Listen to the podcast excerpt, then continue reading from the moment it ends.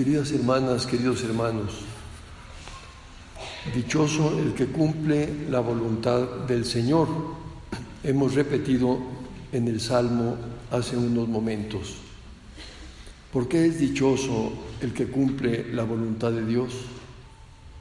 Porque llega a la meta final, al cielo, al encuentro definitivo con Dios y eso produce una felicidad total y definitiva. ¿Y cómo se conoce esa voluntad del Señor? En buena medida porque Él mismo la ha revelado, señalando unos modos determinados de conducta que hemos de seguir, como son los mandamientos. Las lecturas de hoy nos orientan en este sentido, aunque lógicamente no detallan todo lo que abarca esa voluntad del Señor. Si queremos resumir en qué consiste la voluntad de Dios para nosotros, tengamos en cuenta lo que San José María dice siguiendo a San Pablo.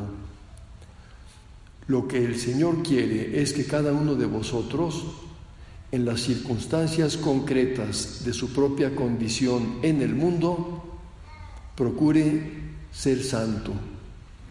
Y cita las palabras de San Pablo. Esta es la voluntad de Dios, vuestra santificación. En la primera lectura del libro del Siráside o eclesiástico, se dice, si tú lo quieres puedes guardar los mandamientos. Los mandamientos los dio Dios a Moisés y Jesús los ratificó. Es necesario guardarlos para cumplir la voluntad del Señor. Pero no se trata de un instructivo que haya que seguir mecánicamente para conseguir un resultado, como quien sigue el manual de una máquina para que funcione. Se requiere hacerlo libremente, poniendo voluntad y corazón al cumplir esos mandamientos y contando siempre con la ayuda de Dios. Por eso hemos dicho también en el Salmo, enséñame a cumplir tu voluntad y a guardarla de todo corazón. Acudimos al Señor para que nos enseñe y hemos de poner la voluntad y todo el corazón. De esta manera los mandamientos no se ven como prohibiciones que nos limitan, sino como señales que nos facilitan el camino para llegar a la meta. La condición es que los cumplamos libremente, por amor y con amor. En la segunda lectura de la primera carta de Pablo a los Corintios, se advierte que la guía de nuestra conducta procede de Dios y que si la seguimos alcanzaremos esa felicidad eterna que Dios tiene reservada para quienes cumplen su voluntad. Dice el apóstol, predicamos una sabiduría divina que fue prevista por Dios desde antes de los siglos para conducirnos a la gloria. La gloria es el cielo el encuentro definitivo con Dios, donde Él nos espera.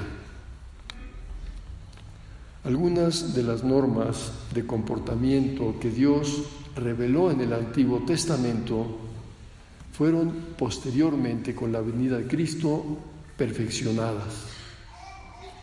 Por eso en el Evangelio de hoy de San Mateo, Jesús advierte refiriéndose a los preceptos anteriores no he venido a abolirlos, sino a darles plenitud, es decir, a perfeccionarlos.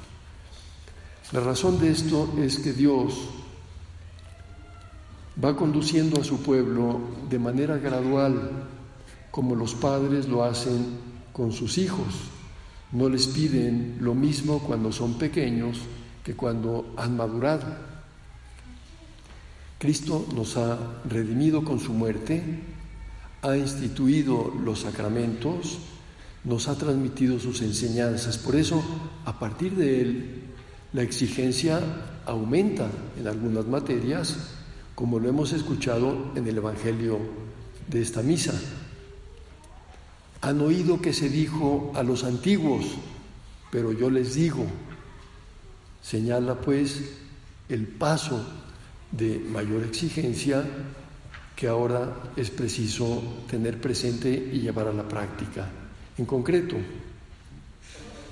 hoy Jesús se refiere a cuatro exigencias de la vida cristiana que es preciso observar para cumplir la voluntad de Dios. La primera, la caridad con el prójimo. Evitar enojarse, insultarlo o despreciarlo superar los distanciamientos. Por eso dice, deja tu ofrenda junto al altar y ve primero a reconciliarte con tu hermano. En segundo lugar, vivir la pureza de manera integral. Dice Jesús, quien mire con malos deseos a una mujer, ya cometió adulterio con ella en su corazón. Estas palabras que se refieren al deseo mal orientado, invitan también a cuidar la vista, a no ver lo que puede convertirse en ofensa a Dios. Qué fácil es hoy descuidar esto, por ejemplo, en el Internet. Nos invita el Señor a llevar una vida limpia, incluso interiormente, no solo, no solo en los actos externos, sino en el corazón. Una tercera exigencia es la doctrina sobre el matrimonio de uno con una y para siempre que se opone al divorcio. Y finalmente, la sinceridad, que hemos de vivirla con sencillez, sin necesidad de recurrir al juramento. Lo, lo resume el Señor con estas palabras tan significativas. Digan simplemente sí cuando es sí y no cuando es no. Lo que se diga además viene del maligno. Es decir, se trata de hablar con la verdad. Hoy vivimos la era de la posverdad, en la que la verdad ya resulta irrevelante, irrelevante, perdón. Y una manifestación, por ejemplo, es que en las redes sociales las fake news circulan en mayor número que las noticias verdaderas. En ese mundo vivimos y no es lo que el Señor quiere. Quiere que hablemos siempre con verdad. Podemos preguntarnos si es fácil o es difícil cumplir la voluntad de Dios. Pues ciertamente en ocasiones puede resultar incluso muy difícil y podemos tener la impresión de que nos supera que no podemos, pero tengamos en cuenta estas palabras del Papa Benedicto XVI en la encíclica Veritatis Splendor.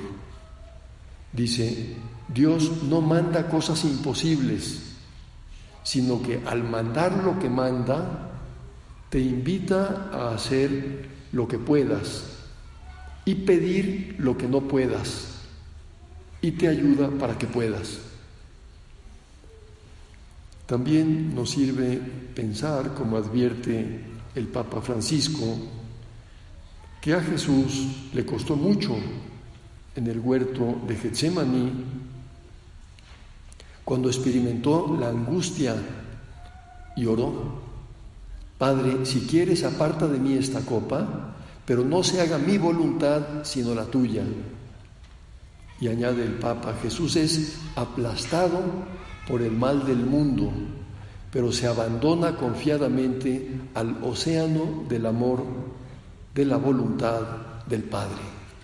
Aquí está la clave, abandonarnos en la voluntad del Padre, contar con Dios para ser capaces de cumplir su voluntad.